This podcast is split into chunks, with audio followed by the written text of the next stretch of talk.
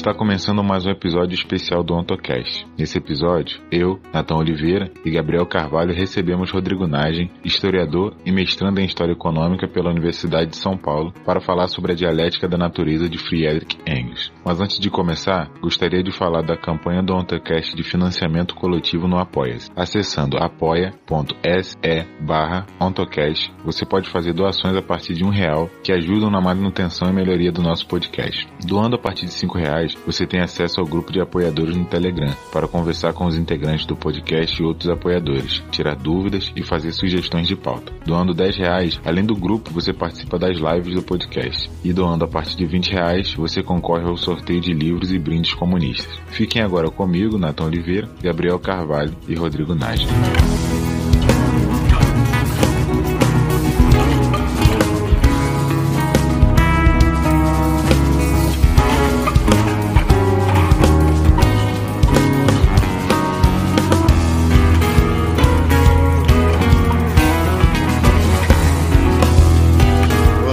Ouvintes do OntoCast. Um, um bom momento a todos. É, estamos começando mais um episódio especial do OntoCast. É, eu sou Natão Oliveira, graduando em Física pela Universidade Federal Fluminense e também membro discente do INEP Marx. E hoje estou aqui com Gabriel Carvalho. Apresente-se, Gabriel. E aí, pessoal, para quem está ouvindo o nosso podcast pela primeira vez, eu sou o Gabriel Carvalho, eu sou estudante de Ciências Sociais da Universidade Federal do Vale de São Francisco, a Univasso, e sou pibidiano e agora recém-chegado na iniciação científica num projeto sobre a, o trabalho e a punição no período escravista do Brasil, para o qual eu apresentei um plano de trabalho em que eu vou estudar sobre a dominação social do tempo no Brasil escravista, em que eu vou falar sobre o controle das técnicas e do tempo de trabalho durante esse período de produção escravista no Brasil, em que eu vou usar, vou me apoiar na leitura sobre os Grundrisse, textos preparatórios do Capital de Marx, feita pelo Mois Postone na sua obra Tempo, Trabalho e Dominação Social. E hoje a gente está recebendo aqui o Rodrigo Nagem. Rodrigo, pode se apresentar. É, bom dia, boa tarde, boa noite. Não sei exatamente quando os ouvintes vão estar nos escutando. Uh, eu sou o Rodrigo, eu sou mestrando em História pela Universidade de São Paulo e nesse mestrado eu estudo a dialética da natureza, que é justamente o tema que a gente vai bater um papo aqui hoje. Muito bom, nós temos a honra de receber o Rodrigo Nagem aqui no Antocast para falar sobre a dialética da natureza de Engels, que é um tema muito controverso e polêmico aí na tradição marxista. Oh, põe polêmica nisso. É.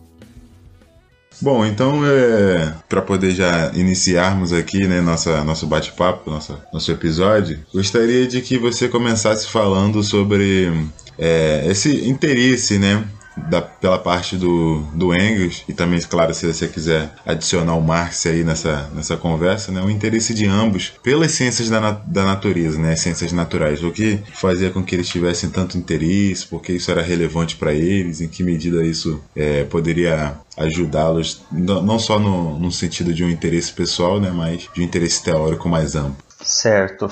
Bom, acho que um primeiro ponto que a gente precisa levantar aqui é um resgate histórico do significado das ciências naturais no século XIX, né? Século, obviamente, onde nasceram, viveram e morreram Marx e Engels, né? Ah, no século XIX, a ciência ela adquire um status, as ciências da natureza em especial, né? Adquire um status muito especial porque, muito embora as ciências, desde a antiguidade, né, sejam por si só uma fonte de alavancagem do desenvolvimento tecnológico e das próprias forças produtivas, né?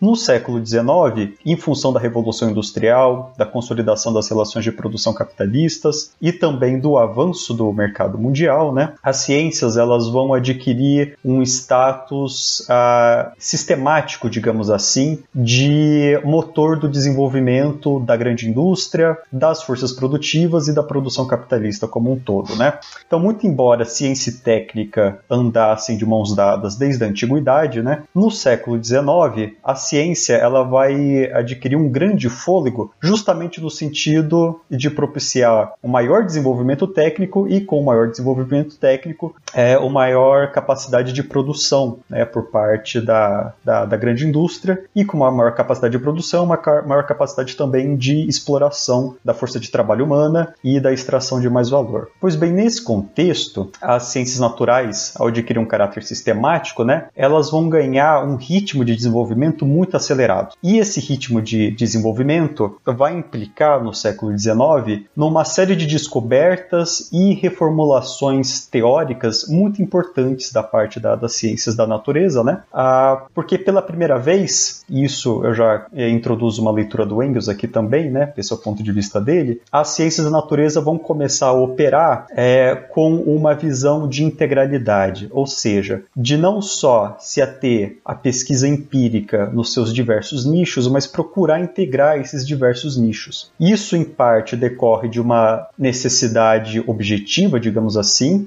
porque as ciências não conseguiriam avançar muito mais do que elas já tinham avançado até aquele momento sem uma integração sistemática, mas também porque o próprio desenvolvimento dos nichos da ciência, da física, da química e por aí vai, ah, vão cada vez mais precisar se apoiar umas nas outras para explicar os seus próprios processos. Então, no século XIX, a gente vai ter, por exemplo, o desenvolvimento de toda uma nova série de ciências, ou ciências que pelo menos adquirem um caráter muito especial naquele momento, né? Ah, cujo princípio é a integração uh, de vários campos das ciências naturais e de uma tentativa de explicar uh, os fenômenos naturais dos quais esses nichos estão procurando dar conta, né, a partir de um ponto de vista de desenvolvimento histórico. Então, por exemplo, nós temos na astronomia o desenvolvimento da concepção de que uh, não só as galáxias elas vêm a ser, né, elas têm um momento de criação, um momento de início, como elas também têm um momento de morte. Como, por exemplo, na época a teoria dos sóis extintos, uh, que foi especialmente desenvolvida por um físico alemão chamado Madler. Nós temos, por exemplo, também no campo da, da biologia, né, no sentido mais geral, a descoberta da célula como uma unidade fundamental de todos os seres vivos. Nós temos uh, o desenvolvimento da teoria da evolução das espécies, que vai em parte se apoiar na paleontologia, na embriologia e vai dar um novo fôlego para esses nichos também. E nós temos essa fé no progresso inabalável da ciência uma é, é, fé inabalável, mas também, ah, e bom, isso também volta a resgatar o Engels, né? O Engels já desde esse momento se colocando contra essa fé inabalável, mas isso a gente pode lidar um pouco mais para frente, né? O importante é que nesse momento e nesse momento, especialmente do desenvolvimento de uma fé inabalável na, na ciência, né? Ah, não tinha como Marx e Engels se manterem à margem, né? De toda essa discussão sobre as ciências da, da natureza. Não tinham como se manter à margem e eles de fato, desde muito cedo estavam preocupados com essa discussão. Se a gente, por exemplo, ah, se a gente for recuperar, por exemplo, a tese de doutorado do Marx, nós vamos ver que ah, toda uma série de temas relacionados às ciências naturais, muito embora ainda na chave da discussão filosófica, né, ah, já estavam presentes na, no pensamento de Marx, né, e Engels também. Mas o ponto essencial aqui é que, do ponto de vista teórico, do ponto de vista teórico do marxismo em especial, né, as ciências da natureza também também vão comparecer como um elemento fundamental para o desenvolvimento dessa, concep dessa concepção teórica. Ah, pode soar como uma novidade para os ouvintes, né? mas Marx e Engels, ao longo de suas vidas, né, é, se dedicaram muito ao estudo das ciências naturais, ao lado da, da, do estudo da economia, ao do estudo da história e da, do estudo da filosofia. Né? Ah, Marx, ao longo de sua vida, se dedicou muito ao estudo da matemática em especial. Ele dominava plenamente cálculo diferencial integral, ah, mais para o final da sua vida também começou a se interessar muito por paleontologia, ah, muito por etnografia e muito também por geologia, por incrível que pareça. Ah, mas o Engels, por sua vez, se dedicou muito mais ao estudo das ciências naturais do que do que Marx, né?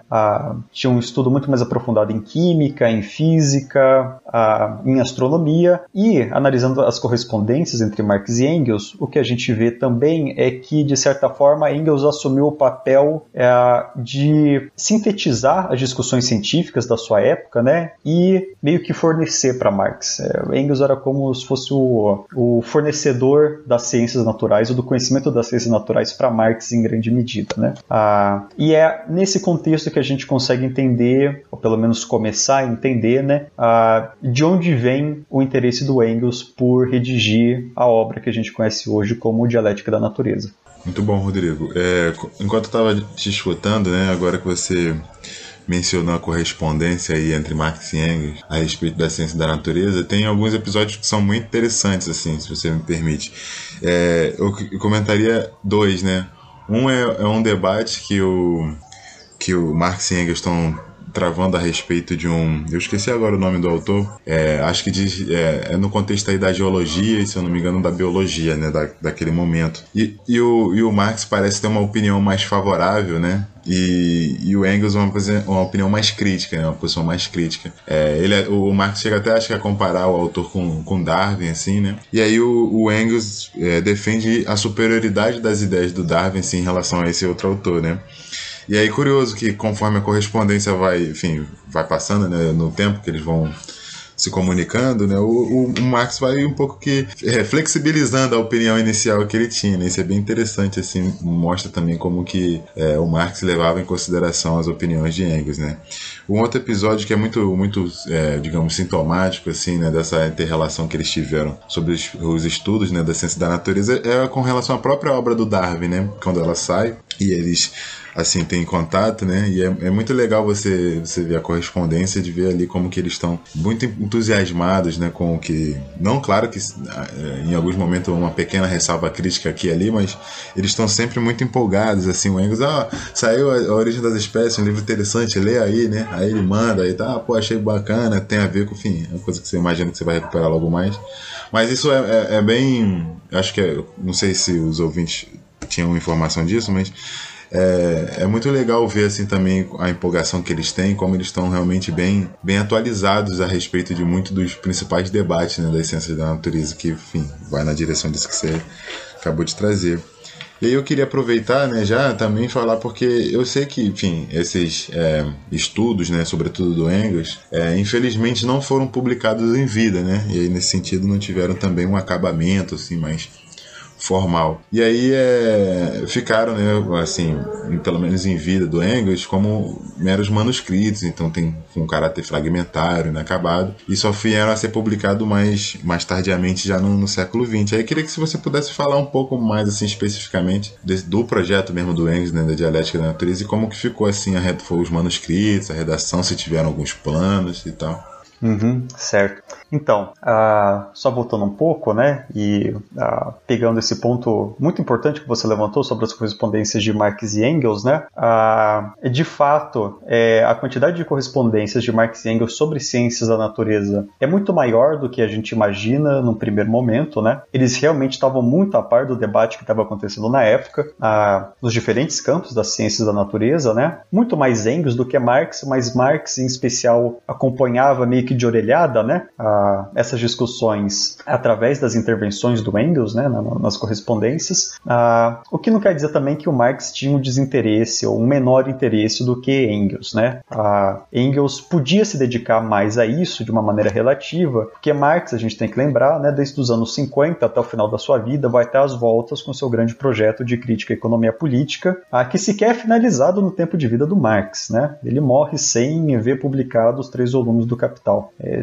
enfim, nem sequer o quarto, né? Que às vezes ele chegou a aventar a possibilidade também de ter, de ter um quarto volume. Ah, mas então havia sim esse, é, esse contato mais ou menos direto da parte do Marx com relação aos debates da ciência da natureza, né? Especialmente pela intervenção do Engels. Ah, essa, essas ah, polêmicas, digamos assim, né, com relação à geologia, com relação a Darwin, a gente pode tratar daqui a pouco, né? Quando a gente ah, ah, for falar sobre em que medida Marx concordava ou não com as ideias do Engels sobre a dialética da natureza, mas aí já então puxando o gancho para falar sobre o próprio estudo particular do Engels sobre a ciência da natureza, né? O que a gente vai ter é o seguinte: a, já a partir do final dos anos 50, mas em especial a partir dos anos 70, e vou explicar também o porquê dessa, desse, desse, dessa lacuna de, de uma década, né? Ah, o Engels já começa a demonstrar um interesse mais especial com relação à ciência da natureza, ah, não só do ponto de vista da necessidade de se manter ah, inteirado do, do, debate, né? Num século, como a gente já comentou, onde as ciências naturais ah, ganham um protagonismo de primeiro plano, né? Mas também no ponto de vista teórico, de uh, apropriação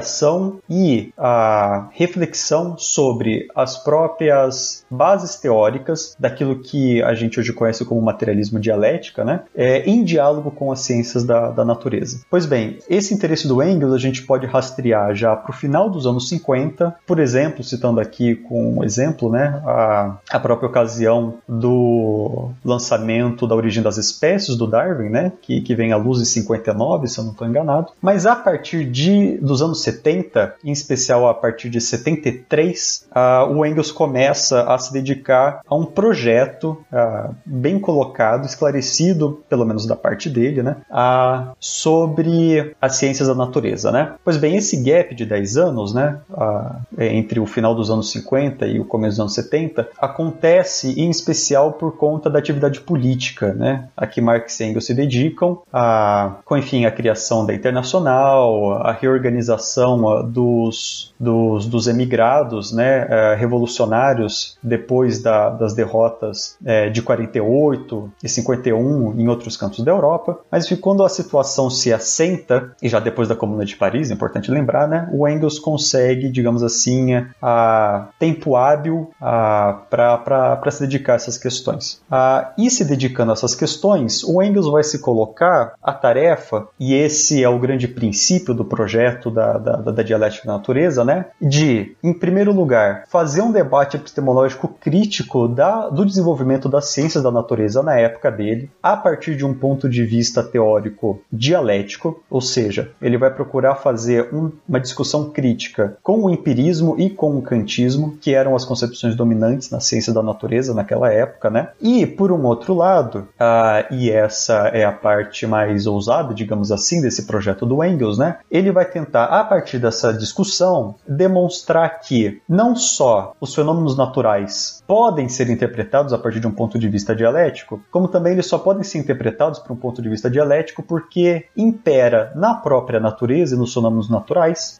uma dialética objetiva. E por que que impera essa dialética objetiva? Porque, como estava ficando cada vez mais claro, em especial para o Engels, né, no século XIX, a natureza, ao contrário do que se acreditava até então, ela não é, e nunca foi, né, a, uma totalidade mutável. Alguma coisa que é desde sempre e se repete como tal desde sempre, ou numa outra versão dessa mesma lógica, né, algo que foi criado, teve um espaço de desenvolvimento, mas quando concluiu esse desenvolvimento passa a se repetir mecanicamente, uh, enfim, até o infinito, né. Uh, as ciências naturais do século XIX, elas vão trazer à luz uh, o entendimento de que a, a natureza também Sendo a natureza histórica, ela necessariamente tem que ser dialética. Por quê? Porque, em sendo histórica, a natureza contradiz sempre os seus estados anteriores. E esse desenvolvimento, por meio da negação dos seus estados anteriores, ah, constitui uma dialética objetiva, do ponto de vista do Engels, que pode ser formulada em leis, que a gente pode conversar mais daqui a pouco também, né? Ah, que, muito embora sejam determinações do pensamento, do ponto de vista do reflexo dessa história da natureza e também também da sociedade, isso de desenvolvimento histórico da natureza. Então Engels se propõe essa dupla tarefa uh, e ele permanece de 73 até 8, mais ou menos 13, 12 anos, né? Uh, o Engels ele elabora uh, quatro projetos, a gente chama de projetos, né? Mas são quatro formas de organização diferente do seu trabalho. O que é importante a gente eh, notar quando a gente vê esses diferentes projetos que o, que o Engels elabora para tentar levar a cabo essa tarefa tarefa né, de discussão de uma dialética da natureza, de uma dialética da natureza, é que é, não só Engels não termina nenhum desses projetos, ou melhor, a reorganização em quatro projetos ao longo da sua vida, né, é, indicam que Engels ah, não conseguiu dar uma forma final, uma conclusão definitiva às elaborações que ele estava tentando levar a cabo, e de uma maneira muito distinta da que Marx não conseguiu finalizar o seu projeto de crítica à economia política. Né? Ah, quando a gente pega pega os manuscritos do Capital, os mesmos manuscritos dos Grundrisse, né, a gente vê que eles são manuscritos mais ou menos muito bem acabados. Quando a gente vai para a dialética da natureza, embora haja algumas sessões em que Engels desenvolve uh, sequências de reflexões é, muito bem acabadas, a maior parte dos manuscritos da dialética da natureza uh, são anotações fragmentárias, são fichamentos, são sínteses de discussões da, da, da, da, das ciências da natureza e, em especial, são também insights, uh, alguns deles muito geniais em certos aspectos, mas não mais do que insights, não foram elaborados de maneira sistemática, né, uh, sobre epistemologia da ciência da natureza e sobre a relação da dialética hegeliana uh, com o desenvolvimento da ciência da natureza da época. Então, o projeto de dialética da natureza do Engels é um projeto acabado, é um projeto que hoje a gente só encontra na forma de manuscritos, esses manuscritos que ele desenvolve de 73 a 86, uh, que, no entanto, uh, são muito mais fragmentários do que, por exemplo, os manuscritos do Capital, do Marx, né? e, em certa medida, eles têm um nível de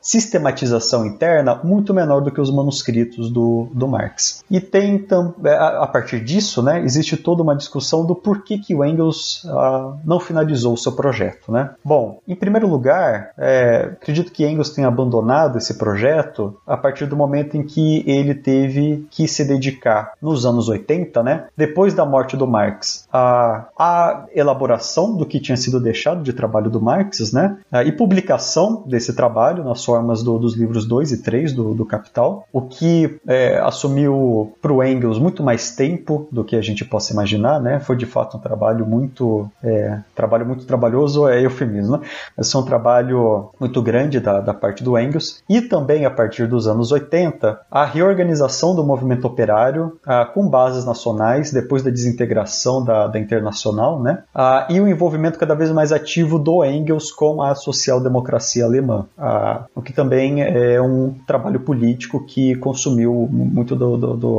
do tempo do Engels. No entanto, apesar dessa, dessa, uh, dessas uh, dessas imposições objetivas, digamos assim, né, da luta política e do trabalho intelectual para finalizar e defender o trabalho do amigo, né, do Marx, depois da, do falecimento dele. Ah, há também ainda uma razão muito especial pela qual Engels não chega a finalizar os manuscritos da dialética da natureza, que é a grande dificuldade de conseguir dar cabo ah, de uma interpretação dialética da, das ciências da natureza, né, em função do grande volume das ciências da natureza na época, né. Diferentemente da da, do Marx, né, que se propõe, quando vai fazer uma crítica da economia política, né, em pegar todo o desenvolvimento da economia política até a época né, e fazer uma reapresentação categorial dessa economia política, de modo que, em função dessa reapresentação em bases dialética, né, a, emergisse a própria crítica à economia política, essa reorganização né, ou reapresentação crítica da parte do Engels tinha que que dá conta de um volume de trabalho ah, infinitamente maior, né? Ah, motivo pelo qual o Engels ah, não consegue finalizar e a partir de determinado momento, em função dessas imposições objetivas que eu comentei, né, ele coloca de lado o trabalho ah, que não chega a ser finalizado, né, ah, no seu tempo de vida. Pois bem, após o falecimento de Engels, ah, todo o material da dialética da natureza, quanto outros manuscritos dele também, né, passaram à execução testamentária de um membro da social-democracia, que é o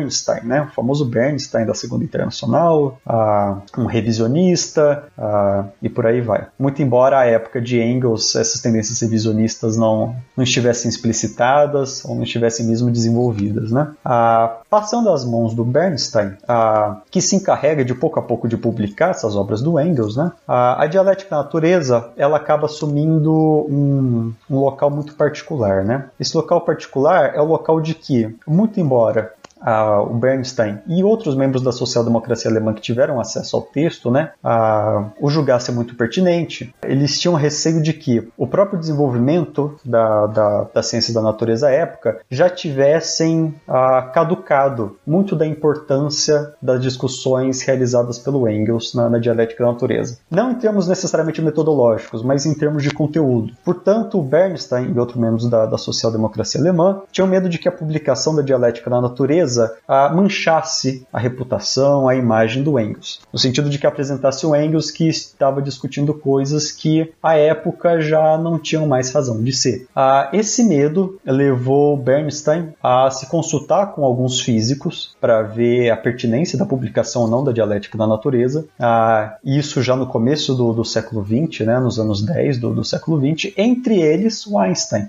que era a época muito próximo do movimento operário na Alemanha, quando ele ainda morava na Alemanha, é claro, né, nesse período. Ah, e o Einstein chega a responder o Bernstein e fala: olha, realmente, do ponto de vista do conteúdo, é, muito do que está sendo discutido nesses manuscritos, né, a dialética da natureza, ah, já caducaram. Né? A, própria, a própria discussão das ciências da natureza já se encarregaram de superar ah, muito do que era um debate ativo na época do Engels. Né? No entanto, ele foi a favor da publicação porque achava que a, a publicação da dialética da natureza poderia apresentar aos leitores do Engels uh, um importante aspecto da sua biografia intelectual. Bom, o Bernstein fica com isso, mas uh, não chega a fazer nada com isso, né? Uh, de modo que a dialética da natureza ela só vai vir a lume em 1925, no contexto da primeira mega, da primeiro, do primeiro esforço de sistematizar e publicar as obras do Marx e Engels na Rússia soviética, né?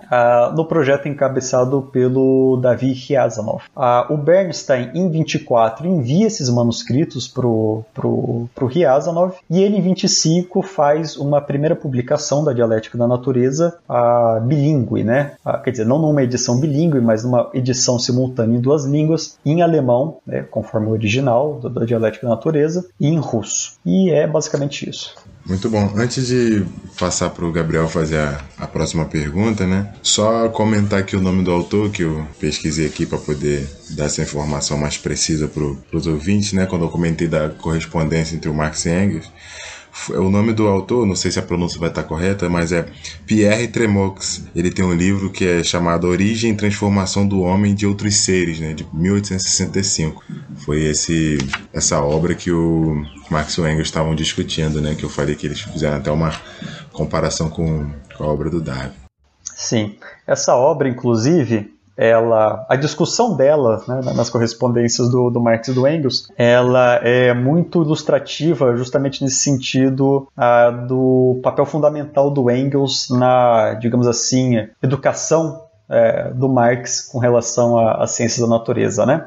O Tremot, que é esse geólogo francês, né, ele desenvolve uma teoria geológica no qual ele sugere que o tipo da terra no qual as espécies se desenvolvem, ela desempenha um papel muito grande na determinação do tipo de espécie que vai se desenvolver sobre ela. Digamos assim, um tipo de determinismo geológico. Né? O Marx tem contato com a obra do Pierre Drummond, do, do aliás, nem sei se o, nome, o primeiro nome dele é Pierre, mas o, o sobrenome dele é Tromont, né? A... É Pierre Tremont, é isso.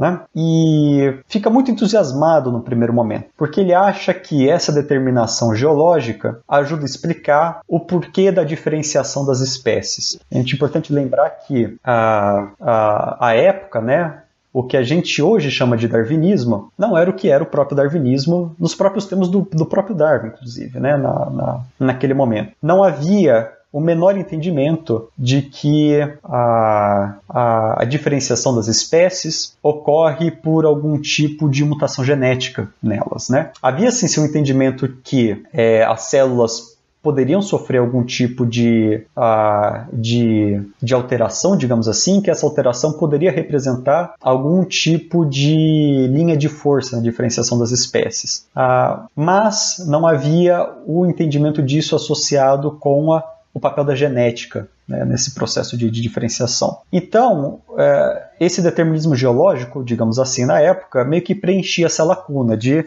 ok, as espécies se desenvolvem umas a partir das outras, mas quais são os elementos ou fatores que levam a essa diferenciação em primeiro lugar? Bom, sem o conhecimento ah, do papel da genética, né, como fator interno nessa diferenciação, ah, apelava-se a fatores externos, a relação das interações químicas das espécies com os ambientes, que se modificavam em função dessa relação e passavam essa diferenciação à frente, né, a, a, por meio da reprodução sexuada. Né? Ah, então, esse determinismo geológico preenchia essa lacuna e o Marx, ah, por conta do preenchimento justamente dessa lacuna, né, é, ficou muito entusiasmado né, no primeiro momento com, com, com as colocações do Trumó. O Engels já a par de uma literatura científica um pouco mais sofisticada, digamos assim, né? Ah, na correspondência com Marx fala, meu, esquece isso, essa ideia é completamente sem pé nem cabeça, ah, não há isso de determinismo geológico, o que há justamente é essa interação química entre a espécie e o seu meio, ah, que aí sim pode admitir o tipo de terra como um mediador, mas a terra não adquire a esse papel tão determinante como na obra do, do né? Ah, e de fato, o Marx fala, bom, é, você, ok, me abriu os olhos, ah, não fala exatamente você me abriu os olhos, né? Fala que a, a, intervenção do Engels proporcionou a ele uma, a, uma forma menos estreita de, de, de, compreender a questão, né? Enfim, de fato, é bem, é bem ilustrativa essa passagem. Então, Rodrigo, agora que tu deu a contextualização histórica, eu acho que a gente pode pular para o próprio conceito de dialética da natureza, né? Que o Engels vai desenvolver, e aí eu queria que tu tratasse dessas questões sobre a natureza dentro da, dessa obra do inacabada do Engels, enquanto processo histórico, que vai se opor àquelas concepções metafísicas teológicas, empiristas, kantianas, né? E como tu falou, né, dessa questão de dialética objetiva da natureza, aí e se fala muito, né, dessa de que ah, o, o Engels estaria fazendo uma obra que era uma, um hegelianismo da natureza, que é falso, né? É falso. E eu queria que você falasse sobre isso, né? E também Obviamente, como a gente está tratando de dialética, a gente está tratando de movimento. Né? E claro que e esse movimento que vai construir até mesmo que a gente chama de leis da natureza, né? Só que obviamente as leis da natureza são diferentes das leis da história, né? Até porque é, a natureza corresponde a legalidades que são diferentes das legalidades da história. Né? A, a história ela é feita por seres sociais que têm legalidades diferentes de seres naturais e entidades físicas, né? Então eu queria que tu tratasse agora dessa parte do, do da própria do que está no próprio bojo, né, da, da obra do Engels, da dialética da natureza. Então, falando sobre o conceito de dialética da natureza propriamente dito, né? À frente ao desenvolvimento das ciências da natureza, né, na, na, sua época, o Engels vai procurar opor uma compreensão dos fenômenos naturais ah, de duas formas distintas, né, sintetizadas no binômio metafísica e dialética. O que é metafísica e o que é dialética para o Engels, então? Né? Metafísica, para o Engels, e nisso ele recupera a própria definição que o Hegel dá para metafísica, quando o Hegel se refere ao materialismo mecanicista do século XVII, né? Ah, que seria uma forma de compreensão das coisas como coisas em si mesmas, ou seja, coisas que têm uma identidade imutável e que é, essa identidade, né, ela é determinada por propriedades da própria coisa. Em contraposição a essa concepção metafísica, né, o Engels vai propor uma concepção dialética, que seria o entendimento do que as coisas são em função da relação dessas coisas com outras coisas e também que, em função dessa própria relação relação, as coisas vêm a alterar o que elas são e se transformar em outras coisas. Ah, isso, de certa forma, já estava colocado na própria dialética hegeliana, né? no registro da, da, do debate do Hegel com as coisas em si do Kant, mas começa a aparecer como uma postulação positiva, como um conhecimento ah, objetivo, digamos assim, né? com o desenvolvimento das ciências da natureza no, no século XIX, né? que começam cada vez mais a, a serem forçadas a compreender os fenômenos naturais como produtos do desenvolvimento histórico da natureza. Então, o que o Engels pretende fazer na dialética da natureza é, face ao desenvolvimento do conhecimento objetivo da natureza, que coloca, que coloca a necessidade de interpretar a natureza como um desenvolvimento é, histórico, desenvolvimento histórico natural, mas mesmo assim histórico, né? É, é fazer com que no próprio debate das ciências da natureza, né, a, deixe de reinar ainda uma concepção justamente metafísica e seja introduzida uma concepção dialética desses fenômenos naturais. Por quê? Porque mesmo que por si só as ciências da natureza avançassem na direção do reconhecimento do caráter histórico da natureza, a, do ponto de vista epistemológico, os cientistas naturais ainda procuravam dar conta de sistematizar esse conhecimento objetivo em função da, a, de uma abordagem de lógica formal, de uma abordagem que isola muito as propriedades da natureza a, num tipo de identidade formal imutável, ou mesmo que a, tentam elaborar o desenvolvimento histórico da natureza na chave de um desenvolvimento no qual as categorias mentais que tentam dar conta de desenvolvimento é, dialogam de uma maneira muito precária entre elas. Então, face à insistência de uma concepção metafísica no interior do desenvolvimento das ciências naturais, desenvolvimento esse que por ele mesmo colocava cada vez mais, explicitava cada vez mais o caráter histórico da natureza, a, o Engels vai falar: bom, a gente precisa parar aqui e fazer uma reconsideração das bases filosóficas, a partir das quais as ciências da natureza estão operando, para poder dar conta corretamente disso que é o próprio material empírico, o próprio material positivo que essas ciências estão fornecendo em termos de conhecimento da, da, da realidade natural. Engels vai propor, então, a, a partir de um diálogo crítico com uma concepção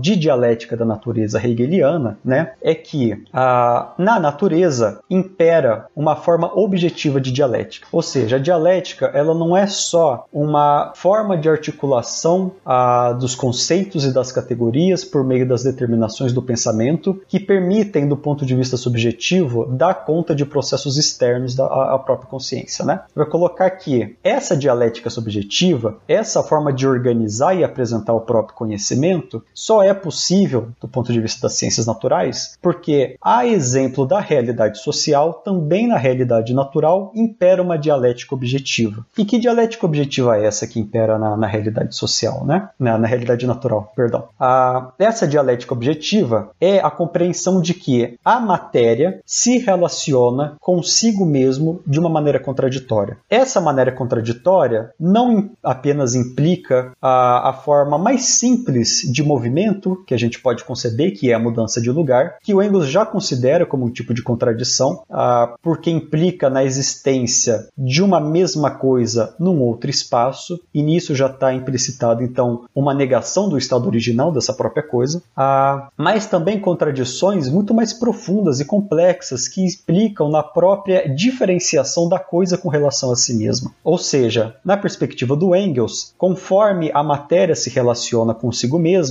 ela vai dando origem, a partir das novas formas de relação da matéria consigo mesma, a, a novas matérias. Novas matérias no sentido de novas, uh, novos modos uh, pelos quais a matéria uh, se congrega e, ao se congregar, dá origem a algo de objetivo. Né?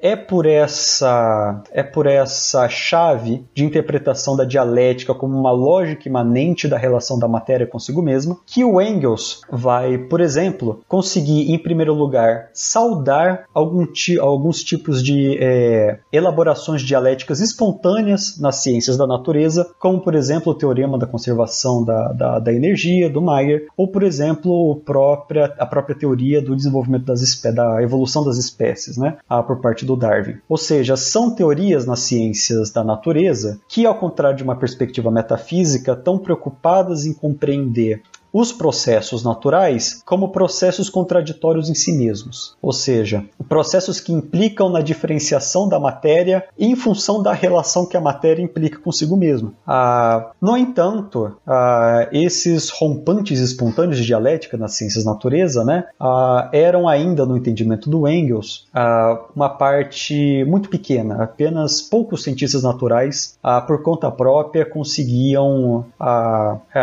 se alçarem a, a, uma interpretação dialética da natureza, né? Uma interpretação dialética da natureza, não de maneira forçosa, né? Como aplicar leis da dialética a um processo natural, mas sim de reconhecer no próprio processo natural uma série de conexões internas que operam por meio de contradições, né? Ah, então o que o Engels vai fazer é, em primeiro lugar, né? Falar, olha, essa dialética subjetiva só existe por conta da dialética objetiva e a dialética objetiva é justamente a, a diferenciação variação da matéria com relação às suas formas anteriores por meio de uh, um desenvolvimento é, por oposições, por contradições. Né? Uh, o Engels, então, quando vai tratar dessa dialética objetiva, ele vai propor que é, essa dialética, ao dar conta desse movimento contraditório, que é um desenvolvimento real, tanto na natureza quanto nas sociedades humanas, uh, implicam em leis. Uh, e aí é que o terreno começa a ficar mais espinhoso. Né? Essas leis, para o Engels, elas são uh, redutíveis a três principais, muito embora não sejam apenas três, mas que são aquelas famosas três leis. Né? A conversão da quantidade e qualidade, vice-versa, a, interpenetração dos contrários e a negação da negação. O Engels vai falar que essas leis, ah, de um ponto de vista idealista, já tinham sido postuladas pelo Hegel ah, como formas de determinação do pensamento. No entanto, para uma correta apreciação dessas leis, era necessário que se invertesse o ponto de vista do Hegel, de modo eh, que essas leis aparecessem como ah, expressões de uma lógica imanente do próprio desenvolvimento real, tanto da natureza quanto das sociedades humanas e nas sociedades humanas do próprio pensamento humano. Né? Ah, e o terreno começa a ficar espinhoso aqui, por quê? Ah, porque da, da, da, margem a toda uma série de polêmicas, ah, que a gente pode, vai tratar mais a fundo também né, daqui a pouco, ah, sobre o que o Engels quer dizer exatamente quando ele fala em inverter o ponto de vista dialético de Hegel. Né? E como essas leis da dialética objetiva ah, se, é, podem ser tratados do plano de vista do conteúdo como as mesmas tanto na natureza quanto nas sociedades humanas, né? Então, começando dessa última questão, né? Quando Engels fala é, dessas leis da dialética objetiva, ele não está, como alguns críticos procuraram colocar, né, fazendo algum tipo de hegelianismo aplicado, no sentido de que o Engels estaria pegando a, a, a sistematização da lógica dialética do Hegel é, como se fosse uma forma de pudim e encaixando nos diversos materiais ou conteúdos das ciências da natureza. Ou então, como outros críticos vão também colocar, né, elencando essas leis dialéticas como princípios arbitrários a partir dos quais a natureza forçosamente teria que se desenvolver. O que Engels está querendo dizer quando ele fala nessas leis dialéticas, né, é que, tomado do ponto de vista de um plano de abstração geral, quando nós tratamos dessas contradições reais na natureza, elas são equivalíveis a uma forma de movimento que nós também encontramos ah, quando nós estamos tratando do domínio da realidade social. Esse plano mais abstrato de movimento, é, que de certa forma é um resgate que o Engels faz da perspectiva dialética aristotélica de que movimento é essencialmente uma forma de mudança de qualidade, ah, que enfim passa também pela mediação do resgate do Hegel, né, mas que remete a Aristóteles. Ah, então, do ponto de vista desse plano de abstração mais geral, ah, a matéria na realidade se transforma segundo uma forma de movimento similar à maneira pela qual a própria realidade social se transforma, que podem ser sintetizadas nessas três leis que eu acabei de falar. Né? Toda mudança mudança de quantidade, seja por acréscimo ou decréscimo, implica numa mudança de qualidade, ou seja, implica numa mudança ah, de ser das coisas. Ah, essa mudança ela se opera por meio de oposições, ou seja, por meio da relação das coisas com relação às outras coisas, de modo que as determinações dessas coisas passam a determinar o ser do seu oposto. Ah, tá aí a interpenetração dos contrários, né? E a partir da interpenetração dos contrários, ah, o entendimento de que a, a diferenciação do ser ser para um ser outro, né, ah, implica na negação dessa determinação por oposição. Isso, de uma maneira abstrata, nós podemos encontrar tanto na natureza quanto na realidade social. Ah, no entanto, de maneira muito distintas. Nisso a gente entra também numa outra série, numa longa tradição de críticas ao Engels, né, de que o Engels teria deturpado o pensamento de Marx, ah, e aí, enfim, dependendo do autor que critica o Engels a partir desse viés, cabe todo tipo de, de xingamento. É, o Engels é um positivista, o Engels é um cientificista, o Engels é o precursor das deturpações do stalinismo, por aí vai e tal, ah, que, no, que é o conjunto de críticas críticas é, feitas ao Engels, a, justamente de que ele teria deturpado o pensamento de Marx, porque a, a realidade social é diferente da realidade natural. E reduzir a realidade social à realidade natural, ou vice-versa, seria uma forma de entender a sociedade, a maneira, o funcionamento das sociedades humanas, né, a maneira do funcionamento da, da natureza. Ah, essa crítica tem uma razão de ser porque a recepção e leitura, ah, não da dialética da natureza do Engels, mas ah, do conhecimento positivo, do conhecimento empírico postulado pelas ciências da natureza no século XIX, começo do século XX, pela Segunda Internacional, pelos membros da Segunda Internacional, vai implicar num tipo de leitura cientificista ah, da realidade social, que não é o ponto de vista do Engels, ah, e que também vai implicar, para eh, os termos da, da Segunda Internacional, numa adoção de uma estratégia política correspondente, que é a, a linha do, do reformismo. Ou seja, da mesma por entender que a realidade social opera tal como a realidade natural, e na realidade natural todas as transformações, aí a realidade natural entendida do ponto de vista histórico também, né? Todas as transformações ocorrem aparentemente sem grandes transformações abruptas, a realidade social também poderia ah, passar por uma mudança qualitativa, aí no caso entendendo a passagem do capitalismo ao socialismo, né? Sem a necessidade de uma, eh, de uma mudança abrupta, no caso do processo revolucionário. Então, essa crítica, quando nós a entendemos nos termos políticos e teóricos da Segunda Internacional, ela faz sentido. O que não faz sentido é projetar uh, esse desvio revisionista da Segunda Internacional no Engels, uh, porque no, o, do, do, ponto de vista da, uh, das elaborações do Engels, né, não só eh, esse desvio revisionista não está presente, como Engels faz questão em muitos momentos de marcar que há sim uma diferença essencial entre realidade social e realidade é, natural. O fato de que, de um ponto de vista de maior abstração, a, o movimento, tanto da natureza quanto da realidade social, poder ser entendido em função de uma mesma série de leis, não implica que essas leis, embora similares do ponto de vista do conteúdo, a, vão percorrer, a, ou melhor dizendo, vão ser expressadas através do mesmo percurso, concretamente, tanto na realidade natural quanto na realidade social. e o que é essa grande diferenciação para o Engels? Né? Essa grande diferenciação é que, na realidade natural, impera a dialética entre necessidade e acaso, enquanto, na realidade social, impera a dialética entre necessidade e liberdade. Isso é muito importante porque, embora essas categorias possam ser articuladas uh, em função daquelas leis gerais da, da, dialética objetiva da realidade exterior, né, ao, ao pensamento humano, né, uh, esses percursos eles implicam numa caracterização ontológica completamente distinta entre natureza e sociedade. Né? Então, quando a gente está falando em dialética entre necessidade e acaso, que caracterizaria ontologicamente a natureza, né? Ah, nós estamos falando que na natureza todas as transformações ocorrem por meio de um tensionamento dialético entre o que por um lado é uma necessidade e o que por outro lado é um acaso. Só que do ponto de vista dialético, necessidade e acaso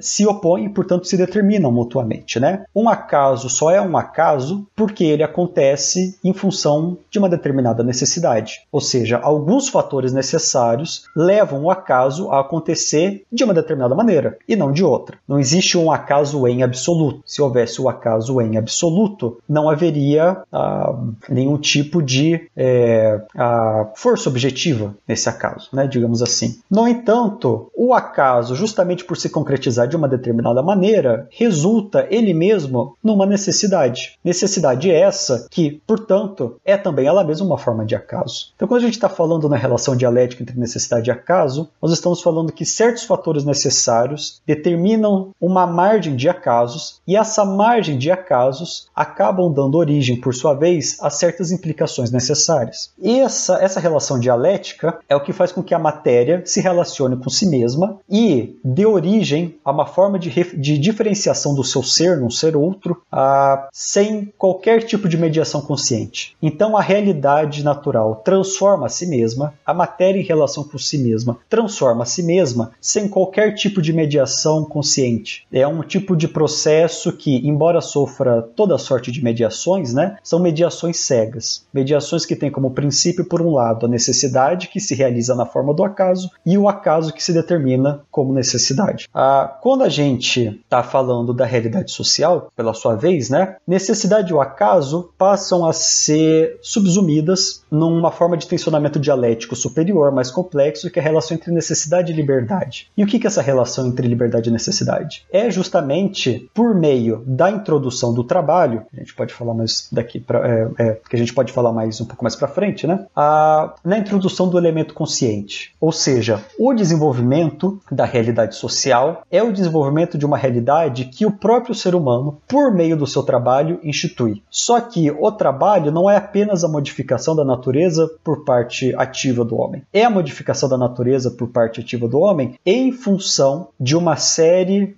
de fins uh, tratados pela consciência de antemão. Ou seja, é uma, é uma transformação da natureza segundo um fim determinado pelo próprio pensamento, uh, antes da própria objetivação dessa transformação. Então, ao contrário da natureza, não só o homem cria a sua própria realidade, para recuperar Aristóteles aí também uma segunda natureza, uma realidade social, né? uma realidade que não existe colocada pela própria natureza, mas que emerge como produto do trabalho do homem, né? como é a edificação dessa realidade social, né? ela está mediada pela consciência. Essa consciência, ela nada mais é, por sua vez, a, não a consciência do ponto de vista liberal, né? que aí seria uma forma de acaso cego, que seria o homem sair fazendo o que ele bem entende, né? como bem entende, a, mas a, do ponto de vista do Engels, resgatando o próprio conceito hegeliano de liberdade, né? o reconhecimento de uma necessidade. Então, o tensionamento dialético que existe na realidade social é o tensionamento, por um lado, de certas necessidades que são impostas ao homem, num primeiro momento, pela própria relação imediata que ele tem com a natureza, e a partir da mediação do trabalho, uma série de necessidades que são produtos cada vez mais complexos da própria complexificação da relação mediada pelo trabalho do homem com a natureza. Então, é por um lado essa necessidade que se impõe ao homem e que também é criada por um homem ao longo da sua própria história social, né? Com o reconhecimento dessa liberdade. Ou seja, que qualquer que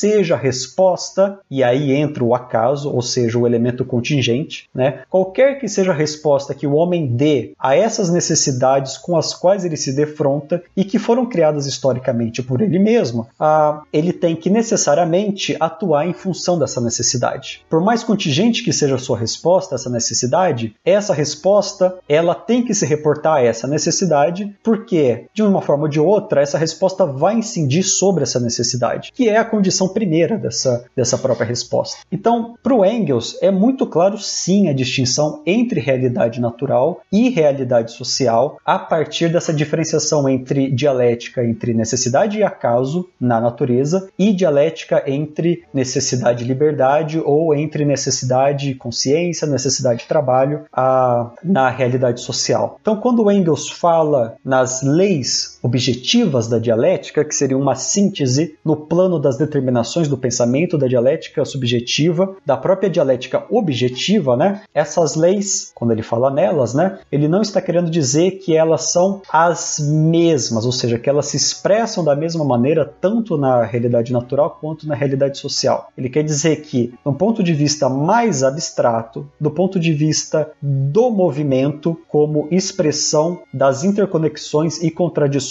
reais do desenvolvimento natural, do desenvolvimento real, desculpa, tanto na natureza quanto na sociedade, a esse movimento nós podemos sintetizá-los numa série de leis, no caso ele elenca três principais, né? Só que se expressam de maneira muito diferente na natureza a, e na sociedade. E com isso nós entramos a, a, num aspecto muito importante também na concepção de dialética da natureza do, do Engels, né? Que é, bom, Engels o tempo todo quando vai se contrapor a uma concepção metafísica de natureza, ele vai resgatar a dialética hegeliana. E o Hegel, como nós sabemos, também falou em dialética da natureza. No entanto, o Engels não tratava a dialética da mesma forma que o Hegel tratava. O Engels falava de uma dialética materialista, também da natureza, ah, enquanto o Hegel falava numa dialética, segundo Marx e o Engels, de um ponto de vista idealista. Então, o que a gente tem que entender aqui, para a gente não cair na crítica, ah, que também fundamentou uma longa tradição de crítica à dialética da natureza, né, da dialética da natureza do Engels como um hegelianismo aplicado, né, ah, no que é essa tarefa que o Engels se propõe, que é a tarefa de inverter a concepção hegeliana né, com relação à natureza.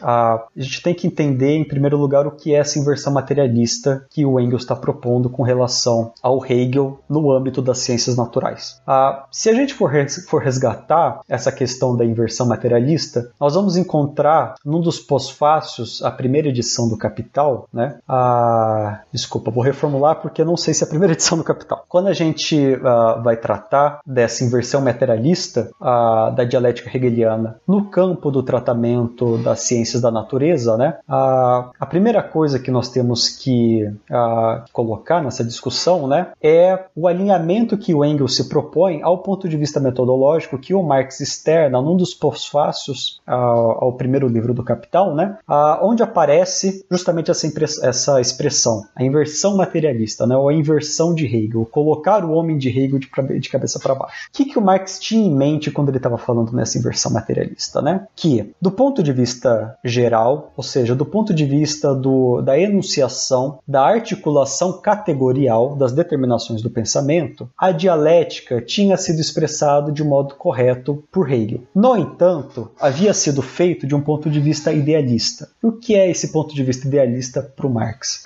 Esse ponto de vista idealista é que essas determinações do pensamento, que o Hegel reúne na figura de uma totalidade, que ele chama de ideia, aparecem como demiurgo do real, ou seja, elas aparecem como um princípio a partir do qual o desenvolvimento tanto da natureza quanto da sociedade aparecem como um decal, ou seja, como uma expressão disso que, em primeiro lugar, é uma articulação lógica interna da ideia. Ah, de uma maneira ah, didática, vamos dizer assim, né? Essa ideia hegeliana é o que, entre aspas, determina, esse é um termo muito complicado, mas para fim didático acho que a gente pode usar, essa ideia é o que determina os processos objetivos que a gente vê tanto na natureza quanto na, na, na sociedade humana. Né? E invertendo esse ponto de vista idealista, ou seja, colocando no plano do conteúdo a realidade material, ou seja, o desenvolvimento real, tanto da natureza ah, quanto das sociedades humanas, ah, no papel de princípio ativo, ou seja, no papel ah, em que elas exercem uma primazia sobre o pensamento, nós conseguimos entender essas articulações categoriais da dialética hegeliana como uma expressão do nexo interno desse desenvolvimento real. Pois bem, o Engels, se amparando nessa perspectiva metodológica, vai propor também uma inversão materialista na, a, quando ele vai falar da dialética da natureza. E que inversão materialista seria essa? Para o Engels, então, é, e aí resgatando um pouco do nosso papo sobre as leis objetivas né, da dialética, essa essas leis objetivas, em Hegel, elas apareceriam na forma de determinações do pensamento que seriam espelhadas tanto na natureza quanto na sociedade humana. No entanto, invertendo no plano do conteúdo essa apreciação, a dialética, ou seja, essa articulação categorial por meio de oposições e contradições, a, no plano das determinações do pensamento, no plano da elaboração do pensamento na consciência humana, vão aparecer como um reflexo, embora mediado, né, a, do desenvolvimento real da natureza, a, tanto da história natural quanto da história social. Né? Nisso a gente entra numa discussão muito delicada, mas que é importante de ser feita, de que é, bom, tem essa inversão no plano do conteúdo, mas também tem uma inversão do plano metodológico, de modo que o que o Engels faz não é uma aplicação da lógica hegeliana como uma forma de bolo ao conteúdo das ciências naturais. E por que isso não acontece? Para a gente entrar, para a gente ir mais a fundo né, nessa conversa, a gente primeiro tem que resgatar uh, o que é a dialética da natureza para o Hegel uh, e o que para o Engels é a distinção entre o método do Hegel e o sistema hegeliano. Pois bem, para o Hegel, ah, há uma dialética da natureza. No entanto, o que é exatamente essa dialética da natureza? A gente vai encontrar uma definição do que é natureza, em primeiro lugar, para o Hegel, lá no segundo volume da enciclopédia. Né? No segundo volume da enciclopédia, ah, o Hegel apresenta a natureza como a ideia alienada de si mesma, ou também numa formulação sinônima, né, como a ideia exteriorizada. Ou seja, para o Hegel, há, não como forma de causação unilateral, mas como forma de princípio, uma momento interior da ideia, que é a própria articulação lógica por meio das oposições dialéticas, né, uh, que conformam a, a ideia, né, como uma série de desdobramentos do conceito numa totalidade que é a ideia. A natureza, portanto, é esse âmbito objetivo em que a ideia é exterior a si mesma, ou seja, onde as interconexões lógicas da ideia, os desdobramentos dialéticos do conceito da ideia aparecem de forma objetiva, porém exteriorizados esterilizada, porque não tem consciência de si mesmo. Ou seja, a natureza para Hegel é uma exteriorização da ideia. É como se a ideia fosse o princípio e ela se exterioriza, ela sai para fora de si mesmo objetivamente na forma da natureza. Ah, e essa natureza para Hegel, ela conforma também, isso está logo na introdução do, da, da enciclopédia, né, num sistema de graus. Ou seja, a natureza implica em toda uma série de desdobramentos que, no entanto, isso é muito importante a gente destacar,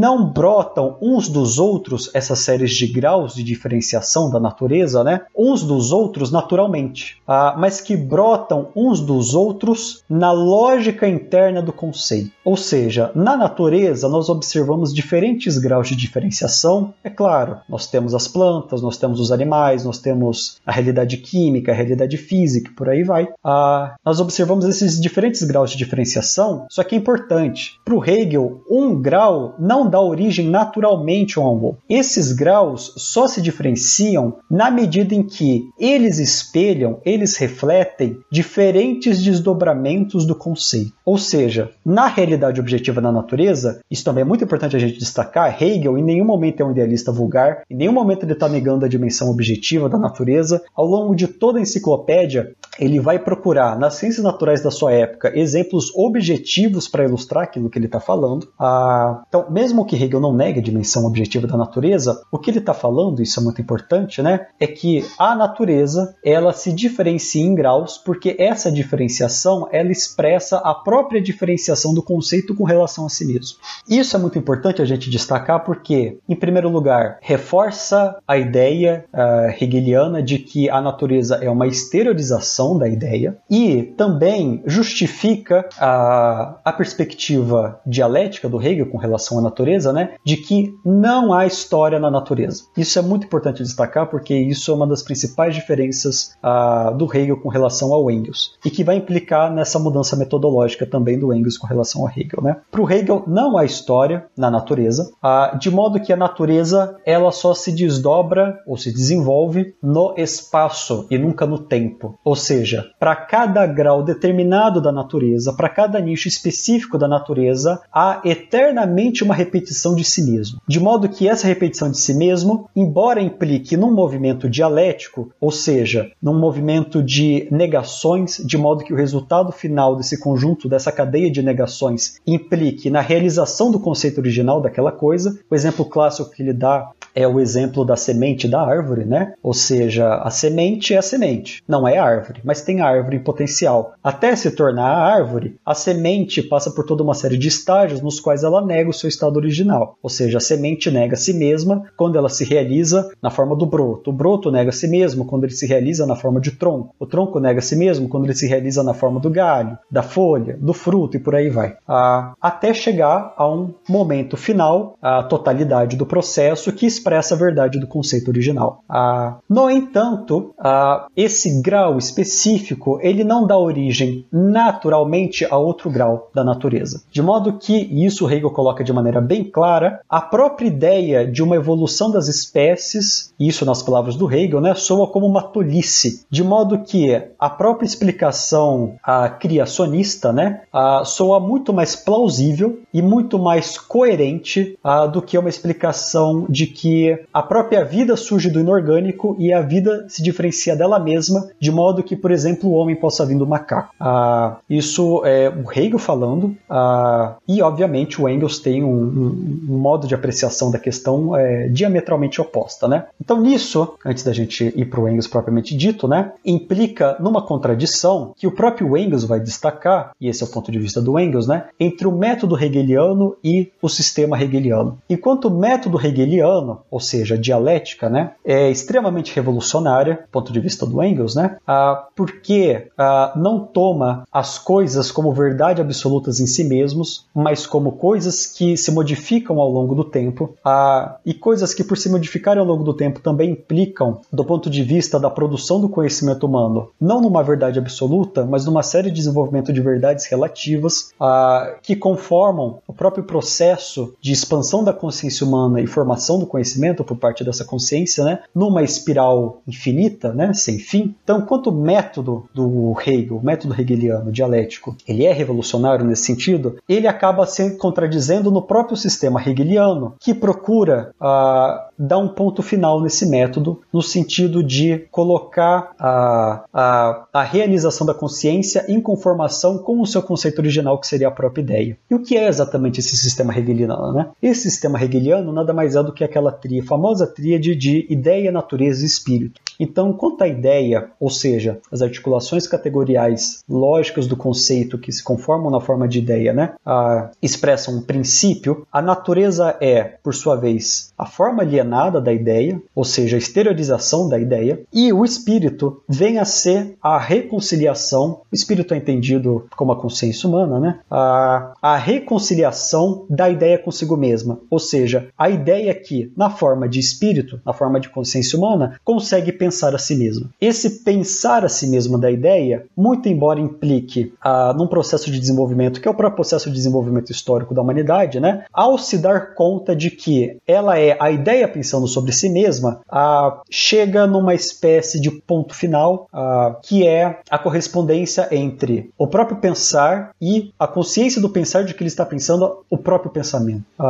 E de outro modo, né? dizendo de outro modo, que é a ideia pensando sobre si mesma. E esse sistema hegeliano obviamente, quando chega nesse ponto, chega num ponto em que ah, todo esse conjunto de opostos que foram expostos no desenvolvimento, na ideia, no, na natureza, no espírito, adquirem um tipo de unidade dos contraditórios, um tipo de identidade globalizante na forma da ideia absoluta, do saber absoluto, ah, que coloca, entre aspas, um, ah, como eu coloquei, como eu falei, né, um, ponto, é, um ponto final ah, no desenvolvimento da própria ideia. Então, de certo modo, esse é o ponto de vista do Engels, né, o sistema hegeliano contradiz o método, porque enquanto o método é, hegeliano, a dialética, pressupõe um desenvolvimento infinito, o sistema hegeliano põe um ponto final, que é quando a ideia pensa a si mesma e tem consciência de que está pensando a si mesma. Isso não quer dizer o fim do desenvolvimento dos processos objetivos é, no plano da, da, da, realidade social. Como a gente viu, não há história na, na realidade natural para o Hegel. Né? Ah, então não é o, o, fim da história no sentido do, do fim do desenvolvimento uh, objetivo das relações sociais ou da própria história humana, mas sim de que ao, a ideia, ao estar ciente de si mesma, ah, no plano da realidade social, né, chega-se enfim o próprio ah, desenvolvimento da ideia. Pois bem, no que, que o Engels vai se diferenciar disso e por que, que então nós não podemos falar que Engels faz um tipo de hegelianismo aplicado? Ah, e onde então reside também, né, por sua vez, ah, o, o aspecto metodológico da inversão idealista que o Engels está propondo, né? Ah, então, quando o Engels vai falar, exemplo de Marx, né, que tem que se inverter o ponto de vista idealista do Hegel, né? Ele não está falando então só do plano de vista do conteúdo, ou seja, o que, que tem primazia, o ser ou o pensamento, né? Uh, o ser ou a ideia, mas sim também da forma. Ou seja, a inversão materialista do ponto de vista do Engels significa também recuperar, resgatar o método dialético do Hegel com relação ao sistema hegeliano, desaprisionar o método do próprio sistema. E no que isso implica do ponto de vista objetivo, né, do desenvolvimento uh, teórico? Né, da, da, da, dialética da natureza para o Engels. Né? Algo muito similar à, à, à inversão materialista que o, o, Marx também realiza. Né? Então, o que o Marx vai falar, quando ele também fala em inversão materialista, né, é que enquanto para o Hegel a contradição ela é um momento negativo da reconstrução da unidade contraditória dos opostos, ou seja, enquanto a, a contradição ela é um momento negativo a, da reconstrução da, dos desdobramentos do conceito até que o conceito venha a se realizar na forma da sua verdade. Para o Marx, a contradição ela é um momento positivo, ou seja, ela é o próprio motor da diferenciação e do movimento de desenvolvimento real das coisas. Então, para o Hegel, as coisas se diferenciam de si mesmas, negam a si mesmas, de modo que essa negação ela é apenas um momento que lá na frente vai desembocar numa forma de identidade globalizante, numa forma de unidade dos opostos que confere estabilidade à própria coisa, porque a coisa atinge o seu conceito e atingindo o seu conceito uh, entra em conformidade com a sua originalidade. Para o Marx, no entanto, uh, o ponto está entender que as coisas se diferenciam uma das outras não porque elas estão procurando alcançar o seu conceito que é algo estável, mas porque a própria diferenciação delas com relação a si mesmas, né, própria, o próprio processo de negação, uh,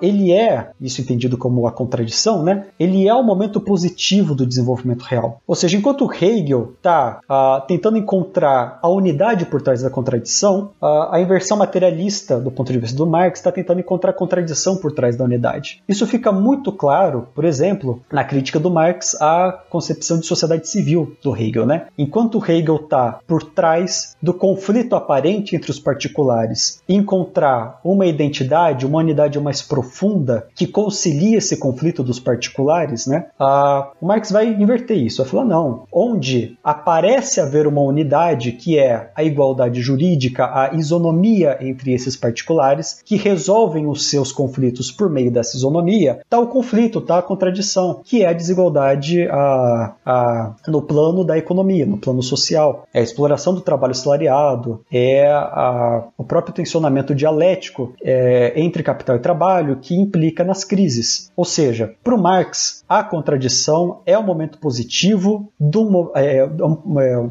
desculpa, para o Marx, a contradição é um momento positivo de uma série de desenvolvimentos é, negativos, enquanto para o Hegel, a contradição é um momento negativo de uma série de desenvolvimentos positivos. Ah, o que o Engels vai fazer quando ele propõe a inversão materialista no campo das ciências ah, naturais é, é, de certa maneira, análoga a essa inversão que o Marx faz. Ou seja, essas contradições ah, que o Engels identifica na, na dialética, né, ele vai entender como contradições reais, como a história real do próprio desenvolvimento da natureza. Então, onde o Hegel entende na natureza a contradição como uma série de momentos negativos que vão desembocar no final numa unidade harmonizada, estável, de modo que a própria imagem da natureza possa coincidir com o que seria o seu princípio na ideia, né? Ah, o Engels vai falar que esse desenvolvimento real da natureza, aliás, esse é, é, o conjunto da natureza, né? Ele implica no desenvolvimento, mas não no desenvolvimento é, como desdobramentos do conceito até atingir a sua verdade, mas sim no conjunto de desdobramentos reais, de um desenvolvimento real. Ou seja, na natureza há uma história e há uma história real. E só é e só há história na natureza, uma história real, um desenvolvimento real, na medida em que as contradições que nós observamos da natureza não são momentos negativos do conceito, mas são o próprio motor por meio do qual a natureza se diferencia de si mesmo e dá origem a um ser outro. Ou seja, a, o que o Hegel está falando que a natureza é, ou seja, um conjunto de graus, só que no entanto brotam uns dos outros enquanto imagem da, do conceito, da, da, das relações íntimas do conceito, e não é, graus que brotam uns dos outros naturalmente, o Engels inverte. Ele fala: não, a natureza é um sistema de graus que brotam uns dos outros naturalmente. A,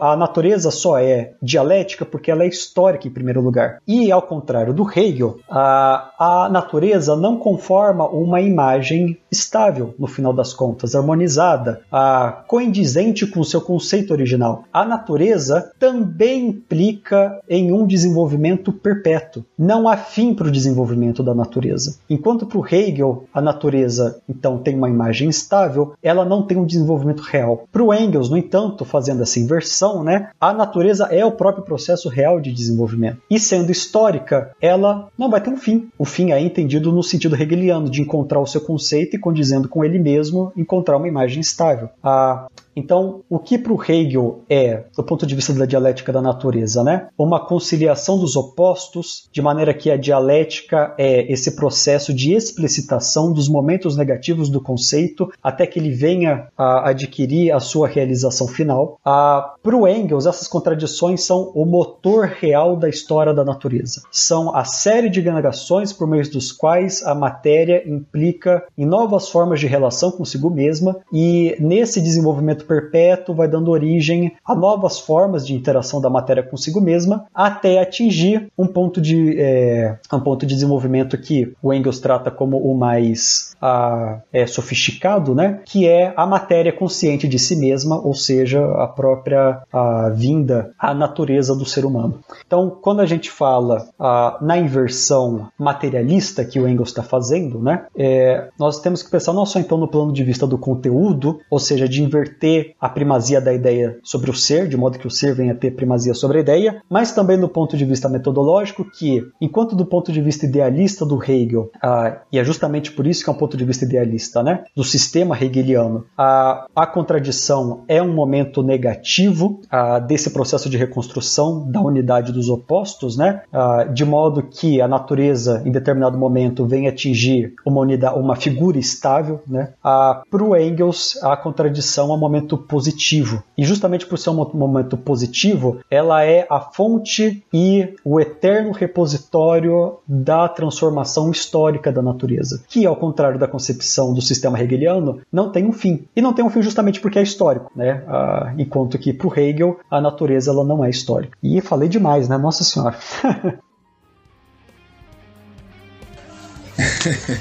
Resposta foi longuíssima, você enfim, trouxe várias coisas aqui que, que naturalmente dariam para se desdobrar ainda mais, né?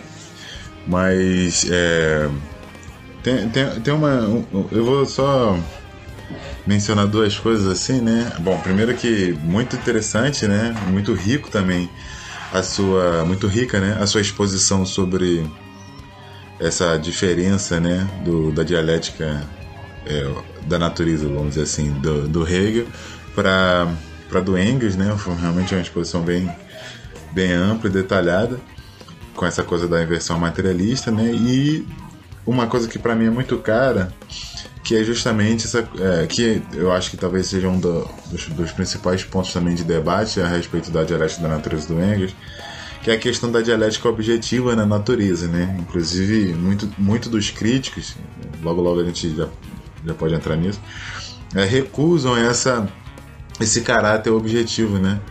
É, da dialética da natureza. Inclusive, né, vou até com uma liberdade aqui ler um, ler um trechinho né, do, do Lukács lá em História e Consciência de Classe, né, que é um dos, dos primeiros. Ele é um dos primeiros a, a naquele momento, né, em 1923, a recusar né, a dialética da natureza do, de maneira geral, né, como, como Engels estava concebendo, e que isso vai abrir um campo né, de leituras que vão mais ou menos nessa linha.